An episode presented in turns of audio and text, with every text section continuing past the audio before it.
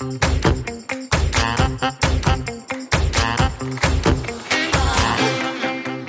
Es ist wieder Zeit für unseren Finanzhelden-Podcast Schwungmasse.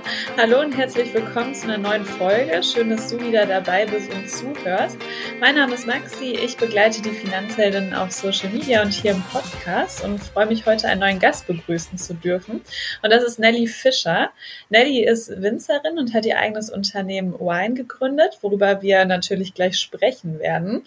Du kannst dich also heute nicht nur auf Einblicke in die Welt der Weine freuen, sondern auch auf das Thema Thema Nachhaltigkeit, denn Nellys Weine sind natürlich und äh, ja, was das konkret bedeutet, wie die Idee dazu entstanden ist und was eigentlich auch einen guten Wein auszeichnet, erfährst du in unserer heutigen Folge. Schön also, dass du zuhörst und ich sage erstmal Hallo und herzlich willkommen, Nelly. Hallo, vielen Dank für die Einladung. Es freut mich total, hier zu sein. Sehr gerne. Erzähl doch mal zu Beginn ein wenig über dich. Wer bist du und was machst du so? Genau, du hast äh, ja schon eine ganz gute Einleitung gegeben. Also ich bin Nelly, bin 30 Jahre alt, komme ursprünglich aus der Nähe von Hannover, aber ähm, habe sehr früh das Thema Wein für mich entdeckt und habe nach dem Abi eine Ausbildung zur Winzerin gemacht und im Anschluss internationale Weinwirtschaft ähm, in der Nähe von Wiesbaden studiert. Habe nach dem Studium noch zwei Jahre auf einem sehr guten Weingut in der Nähe von Mainz im Marketing und Vertrieb gearbeitet und genau bin jetzt seit März in München und habe das Startup Wine gegründet. Ich habe mich vorher ein bisschen informiert und auch gelesen, dass du gar nicht aus einer Winzerfamilie stammst. Das finde ich ganz spannend.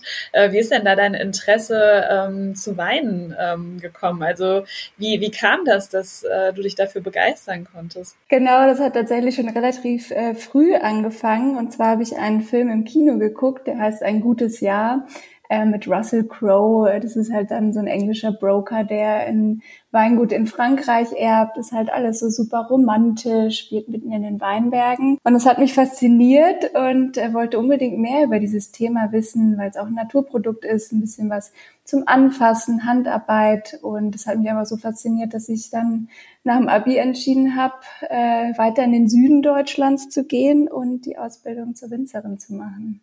Das ist ja ganz äh, interessant. Finde ich äh, eine coole Geschichte, dass da die Medien mal dazu beitragen konnten, ähm, ja, dass man sich in seinem Berufswunsch sicher wird. Äh, super spannend. Erzähl doch mal, wie, ähm, wie kann man sich so eine Ausbildung zur Winzerin vorstellen? Wie läuft sowas ab? Also auf jeden Fall nicht so romantisch, wie es in den Filmen dargestellt wird. Es ist doch eher ein harter ähm, Knochenjob. Also du hast eigentlich drei Bereiche, in denen du ausgebildet wirst. Es ist halt einmal wirklich die Arbeit im Weinberg, also wie baust du den Wein auf der Fläche an, ähm, wie, wie wird der Ertrag und wie erntest du den Wein, was ist da alles wichtig in den einzelnen Arbeitsschritten. Und dann, wenn der Wein geerntet wird, kommt er ja in den Keller zum Ausbau. Da reifen dann ja die Trauben zum Wein an und ähm, da lernt man halt da die ganzen Prozesse der alkoholischen Gärung und was man da alles noch Spannendes im Keller machen kann. Und äh, wenn der Wein fertig ist, zählt es natürlich auch dazu, den dann passend zu verkaufen. Und dann, und das ist halt so der dritte Part während der Ausbildung, dass du halt auch so Weinproben machst, ein bisschen über Marketing lernst und halt diesen ganzen Verkaufskram sozusagen. Ja, also viel ähm, ja, breit gefächert oder vielfältiger, als man vielleicht im ersten Moment so denken mag, finde ich zumindest. Ähm, Du hast auch gerade gesagt, es ist auch ähm, gar nicht so romantisch, wie man sich das vielleicht vorstellt oder vielleicht wie du dir das am Anfang vorgestellt hast. Ähm, hat auch mit harter Arbeit zu tun. Ähm, vor allem in meinen Vorstellungen ist der Beruf auch immer ähm, ja sehr, sehr männerdominiert oder generell der ganze Bereich. Stimmt das oder ist es nur ein, ein Klischee?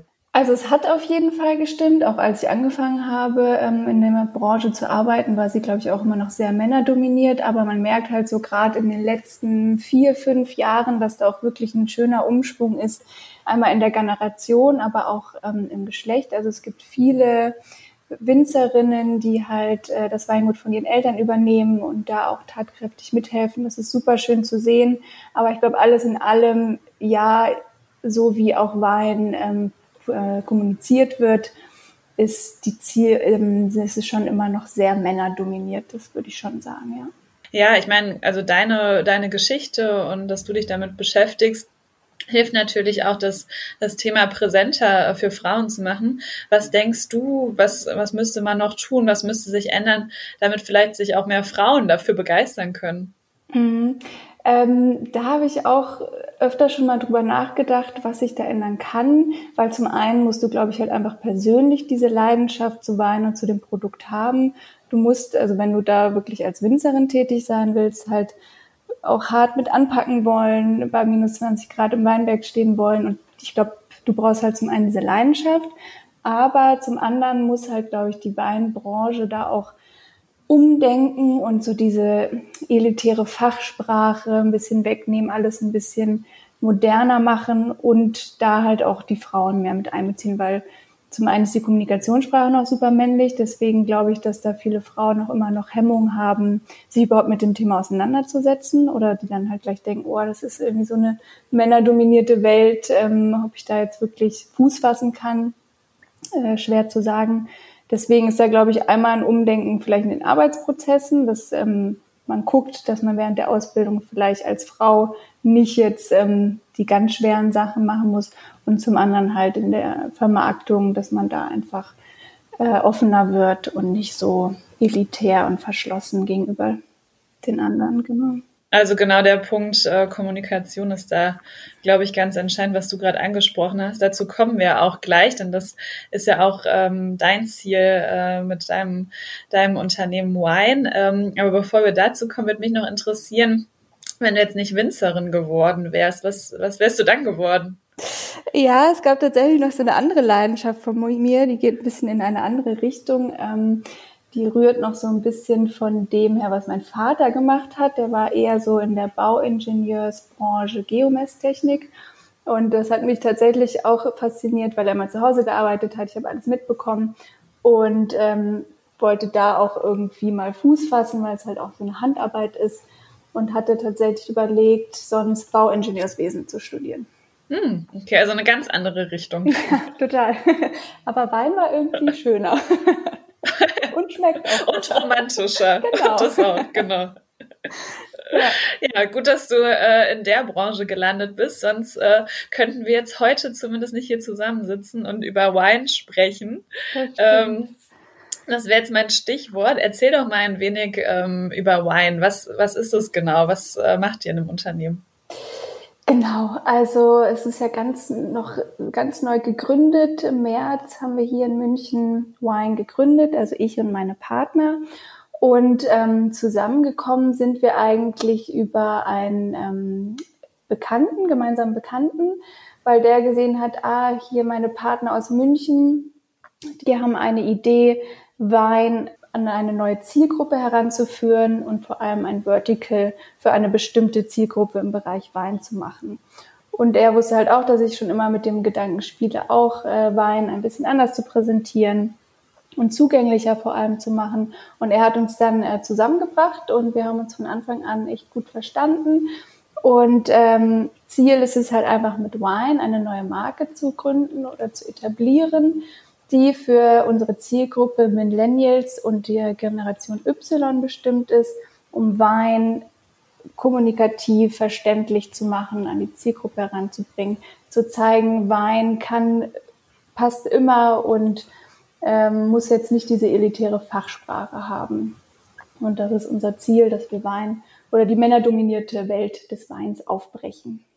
Und wofür steht Wine? Also es wird ja für unsere Zuhörer vielleicht einmal nicht äh, W-E-I-N, sondern W-Y-N-E geschrieben. Äh, wie kam es denn zu dem Namen? Genau, ähm, das kam irgendwie auch so per Zufall oder auch ein Schicksal, wie man es äh, nennen mag ähm, dass dieser Name auch noch frei ist. Und Grund, dass wir Wine mit Y geschrieben haben, ist halt auch einmal, dass wir halt die Generation Y ansprechen. Deswegen ist halt dieses Y direkt mit drin. Und äh, wir sagen halt, dass wir Weine für dich machen, nicht für Kritiker. Und dann steht halt das Y für you, also für das englische Wort für du. Und ähm, diese zwei Sachen passen irgendwie perfekt zu uns und können dann halt auch gleich im Markennamen wieder gespiegelt werden. Ja, sehr cool.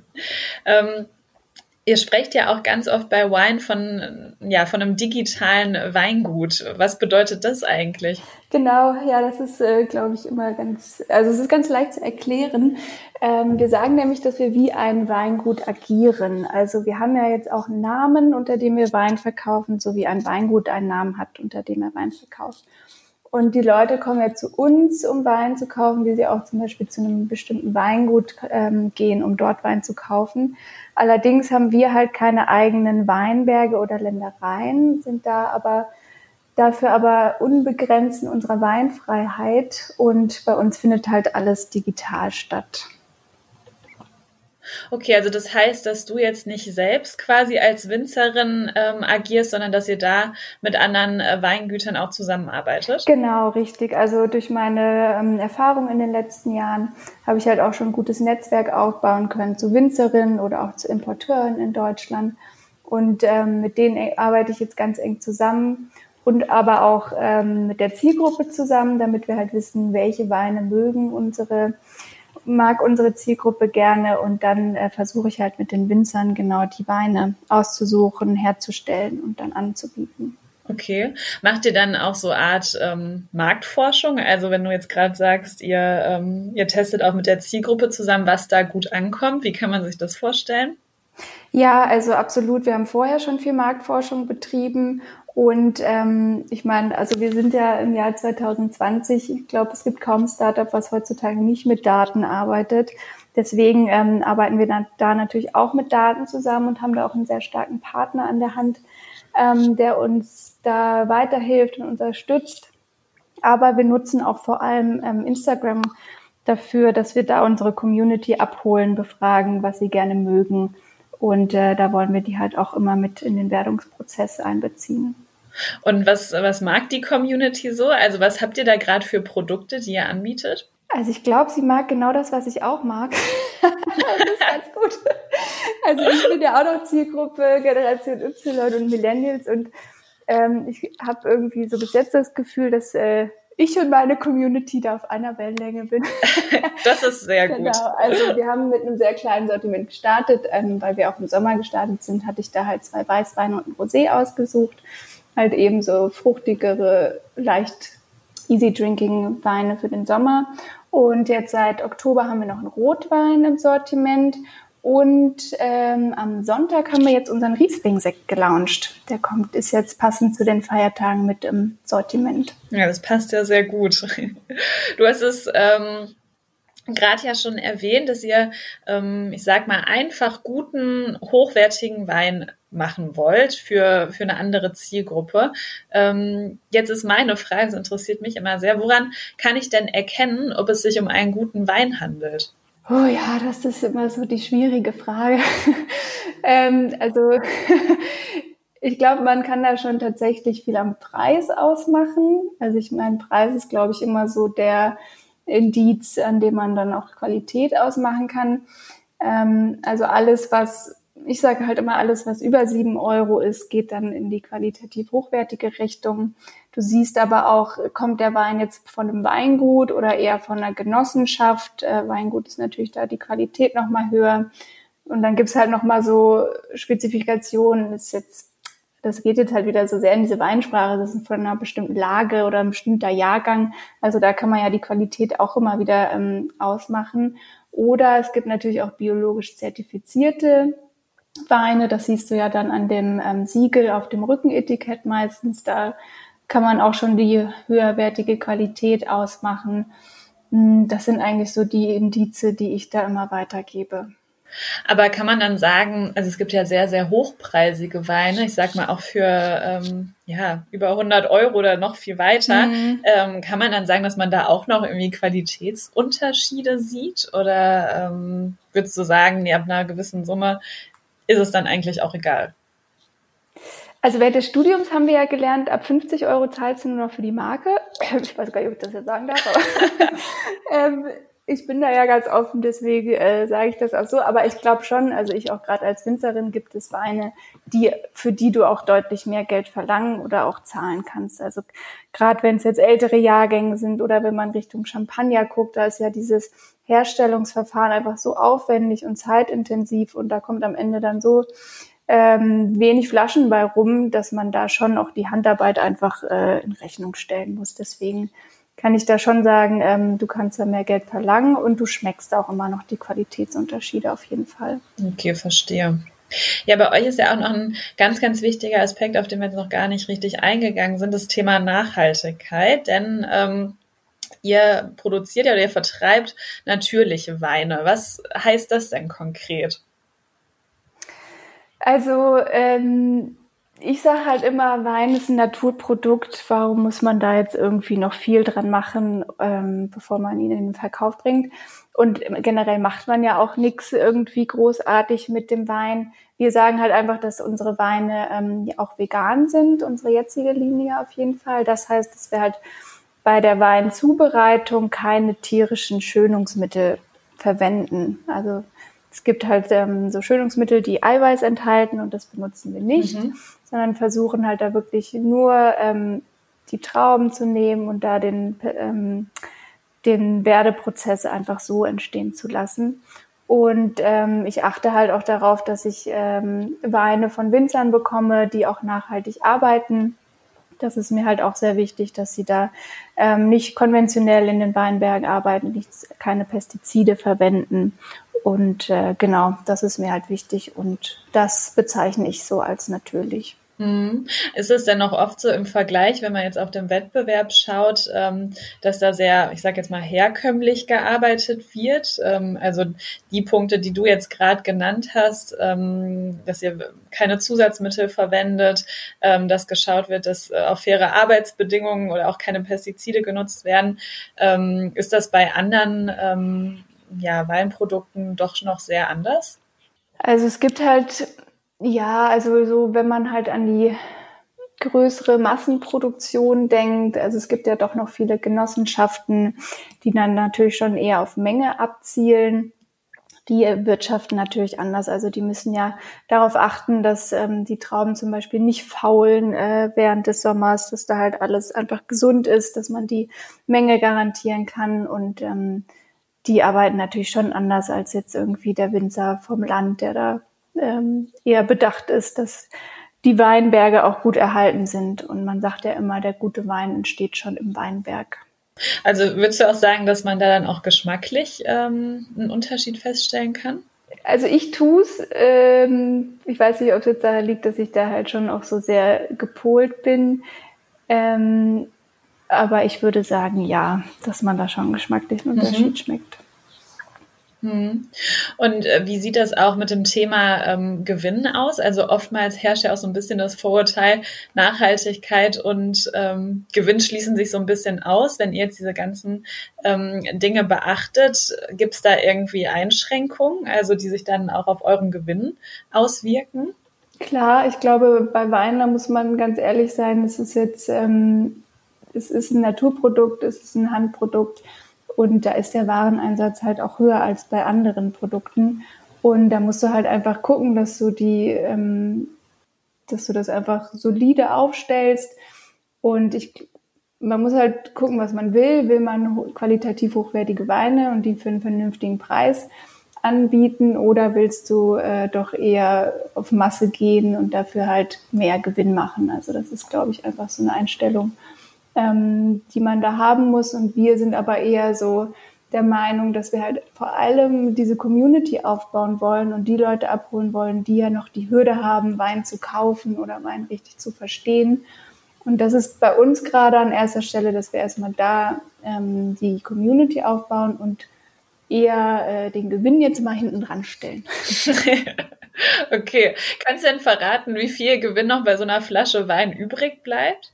Ähm, das ist echt schwierig. Also das, wir sind ja jetzt auch gerade noch am Anfang und äh, da kommen ja auch gerade noch so viele Kosten auf uns zu. Wir sind ja gerade eh mehr am äh, Ausgeben, weil wir auch viel Marketing stecken. Wir müssen ja erstmal bekannt werden und äh, ich glaube, das muss sich jetzt erstmal zeigen, was am Ende dann doch noch hängen bleibt. Ja, verstehe. Ja, du hast es gerade gesagt, ihr seid noch so im Aufbau. Und ein wichtiger Punkt beim Thema Gründung ist natürlich auch die Finanzierung. Ähm, wie seid ihr da bei, bei Wine aufgestellt? Also da hatte ich auch den großen Vorteil, dass äh, meine Partner da die Gründungsinvestitionen getragen haben. Die haben halt beschlossen, wir glauben an die Idee, wir finden es einfach geil und ähm, werfen da den Startsockel in den Topf. Und dann ähm, haben wir aber natürlich auch überlegt, wie machen wir weiter und ähm, haben dann verschiedene Möglichkeiten geprüft, also entweder kreditbasiert oder auch an Crowdfunding haben wir auch mal gedacht ähm, oder Seed-Investoren. Und dadurch, dass die Partner halt auch ähm, schon seit mehreren Jahren natürlich äh, als Manager und ähm, in anderen Positionen tätig sind, ein großes Netzwerk haben, sind wir dann schnell darüber dazu übergegangen, dass wir eine Family und Friends Funding äh, machen für eine Seed. Und genau, da hatten wir dann auch äh, durch meine Partner relativ viel Kontakte schnell an der Hand aber das war jetzt auch nicht so, dass ähm, wir da dann schnell irgendwie Geld geschenkt haben. Also es war wirklich ganz klassisch, dass wir dann Investorenpräsentation gemacht haben mit Businessplan, Pitch Deck und Cap Table. Und ähm, die Grundidee war, dass wir da halt erstmal 10.000 für ein Prozent anbieten bei einer Bewertung von einer guten Million. Genau. Und äh, ja, im Oktober hatten wir jetzt dann die freudige Nachricht, dass ähm, einer der Investoren zugesagt hat, Longfield Investment. Und der war sogar so von der Idee begeistert, dass er die 10.000 eher als äh, symbolisch gesehen hat und hat dann da nochmal signifikant erhöht, sodass wir jetzt sogar ein gutes Jahr mit diesem Investment ähm, auskommen. Ja, das ist natürlich super. Ja, total. Und wie, wie kann man sich das so vorstellen? Ähm, also hab, hast du oft einen Austausch mit deinen Partnern auch oder bist du da eher so federführend, was, ähm, was die Umsetzung angeht und Ideen? Oder wie oft vernetzt ihr euch da? Also gerade am Anfang hatten wir ähm, super regen Austausch. Also es war echt ein sehr gutes Zusammenspiel mit den Partnern und Mitgründern und es war auch nötig und vielleicht ähm, auch Corona sei Dank hatten alle ein bisschen mehr Zeit dafür, sich auszutauschen. Ähm, und auch gerade zwei der ähm, Mitgründer haben auch ein Büro hier in München direkt, ähm, sind auch sehr in der Markenkommunikation tätig und da konnte ich auch erstmal Unterschlupf suchen äh, mit im Büro und habe da auch wieder gleich Kontakte knüpfen können, was mir dann wiederum auch persönlich sehr viel geholfen hat. Und da waren wir schon sehr im regen Austausch, gerade bei der Markengründung hatten natürlich alle auch ein großes Interesse daran, diese Marke mit aufzubauen. Und ähm, genau, das war aber auch für mich super hilfreich. Ja, ja, verständlich. Ist natürlich auch eine super spannende Phase, ist alles ähm, ja von der Pike auf mit aufbauen zu können. Mhm. Ähm, Du hast gerade Corona erwähnt. Ähm, für euch vielleicht eher ähm, ja ein, ein, positiver Nebeneffekt, zumindest zeitlich. Ähm, mich würde auch interessieren, vielleicht da ihr ja ein digitales Geschäftsmodell habt. Ähm, und ich könnte mir vorstellen, dass auch in der Krise der ein oder andere Haushalt auch vielleicht etwas mehr Wein getrunken hat. hat sich das ähm, positiv auf äh, bei euch ausgewirkt? Ja, also ich glaube, äh, im Moment haben echt alle digitale Produkte ein Hoch. Und wir wissen auch ähm, aus ja. dem Weinmarkt, dass tatsächlich sehr viel seit Wochen ähm, online bestellt wird. Ähm, fast so viel wie in den vier Adventswochen. Und ja, ich glaube, die Leute, die limitieren natürlich ihre sozialen Kontakte, sind eher zu Hause in ihren eigenen vier Wänden und äh, wollen da natürlich eher auch mal eine gute Flasche Wein genießen, was sie dann, was sie sonst eher im Restaurant machen. Ähm, also wir merken tatsächlich natürlich gerade noch nicht so stark ähm, dieses digitale Hoch, sage ich mal, weil wir, glaube ich, dafür einfach noch zu jung sind. Also wir müssen da noch mehr den Markt durchdringen. Wir sind ja wirklich noch ganz am Anfang. Aber bis jetzt läuft alles wie geplant. Also wir sind sehr zufrieden, wie es angelaufen ist. Und äh, vielleicht gibt es ja jetzt auch mit dem Podcast hier noch einen weiteren Schub. Da würden wir uns natürlich sehr freuen. ja, auf alle Fälle. Und ähm, ja, abgesehen von den Punkten, die du gerade genannt hast und auch dieser, dieser finanzielle Support, äh, was, was hat dir vielleicht persönlich auch noch äh, bei der Gründung geholfen? Mm, also ich glaube, bei der Gründung haben mir echt tatsächlich hier die Partner vor Ort am meisten geholfen. Also die sind ja wirklich sehr erfahren und ich kam da halt irgendwie aus einem kleinen Familienweingut und äh, von diesem unternehmerischen Denken und Handeln ehrlich gesagt noch nicht so viel Ahnung gehabt. Ich weiß, wie man Wein macht, ich weiß, wie man Wein verkauft, aber wie man jetzt ein Unternehmen aufbaut, puh, ähm, ja, habe ich halt mal ausprobiert. Deswegen war ich da doch äh, sehr froh, dass ich da die Unterstützung hatte und die mich halt wiederum auch ähm, in München sehr gut vernetzt haben und ich da auch gleich eine Mitarbeiterin quasi engagieren konnte, die mich ähm, seit Anfang an tatkräftig unterstützt äh, in dem Markenaufbau und in der Markenkommunikation. Und ähm, das war einfach super hilfreich und hat mich sehr gefreut. Das glaube ich auf alle Fälle. Das ist wichtig, dass man äh, da die richtigen Leute auch an Bord hat. Ähm, vielleicht nochmal zum Thema Gründung.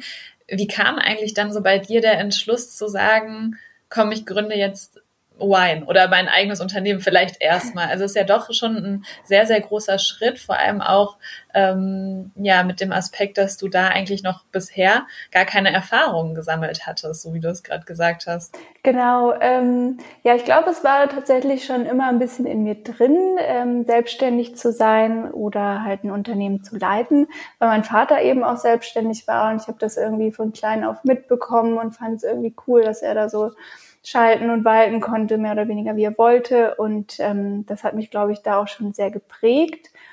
Und dann, ähm, klar, bin ich in diese Weinbranche gekommen und äh, wenn du halt kein eigenes Weingut hast, ist es, glaube ich, super schwer, deine eigenen Vorstellungen von einem Wein oder der Vermarktung in einem Weingut durchzusetzen, weil die haben ja schon ihre Vorstellungen, die wissen, wie sie ihr Wein, ihren Wein machen möchten. Und ähm, wenn du das nicht selber hast, ist es super schwierig. Und deswegen war es mir eigentlich schon immer irgendwie unterbewusst klar, dass ich irgendwann mal was eigenes machen will. Aber in Deutschland kannst du jetzt halt mal nicht eben irgendwie ein Weingut kaufen und Weinberge erwerben, weil da auch die Pflanzrechte begrenzt sind. Und deswegen war es jetzt für mich echt eine super einmalige Chance, äh, dieses Angebot mit Wein zu bekommen weil ich so ja quasi schon irgendwie die Möglichkeit habe, Wein zu machen, zwar ohne eigene Weinberge, aber so wie ich ihn gern mag und wie ich glaube, dass die Zielgruppe ihn gern mag und ihn dann ja mit meiner, meinen Marketingideen auch so präsentieren kann, wie ich möchte und äh, wie ich denke, dass es passt. Und deswegen ähm, war das jetzt so. Jetzt habe ich halt kein Weingut, aber ein digitales Weingut. Wer kann das schon von sich behaupten? Genau.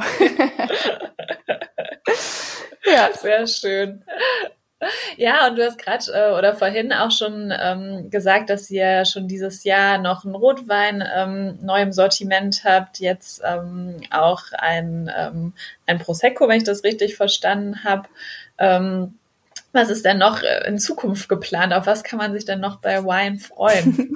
ähm, genau, also ganz wichtig ist für uns natürlich jetzt erstmal wachsen, wachsen, wachsen und bekannt werden aber da natürlich immer ähm, fokussiert auf unsere Zielgruppe, dass wir die immer im Auge haben und mit einbeziehen. Und dann sind tatsächlich für Anfang nächstes Jahr schon die nächsten Schritte, das Sortiment ähm, nach und nach aufzubauen.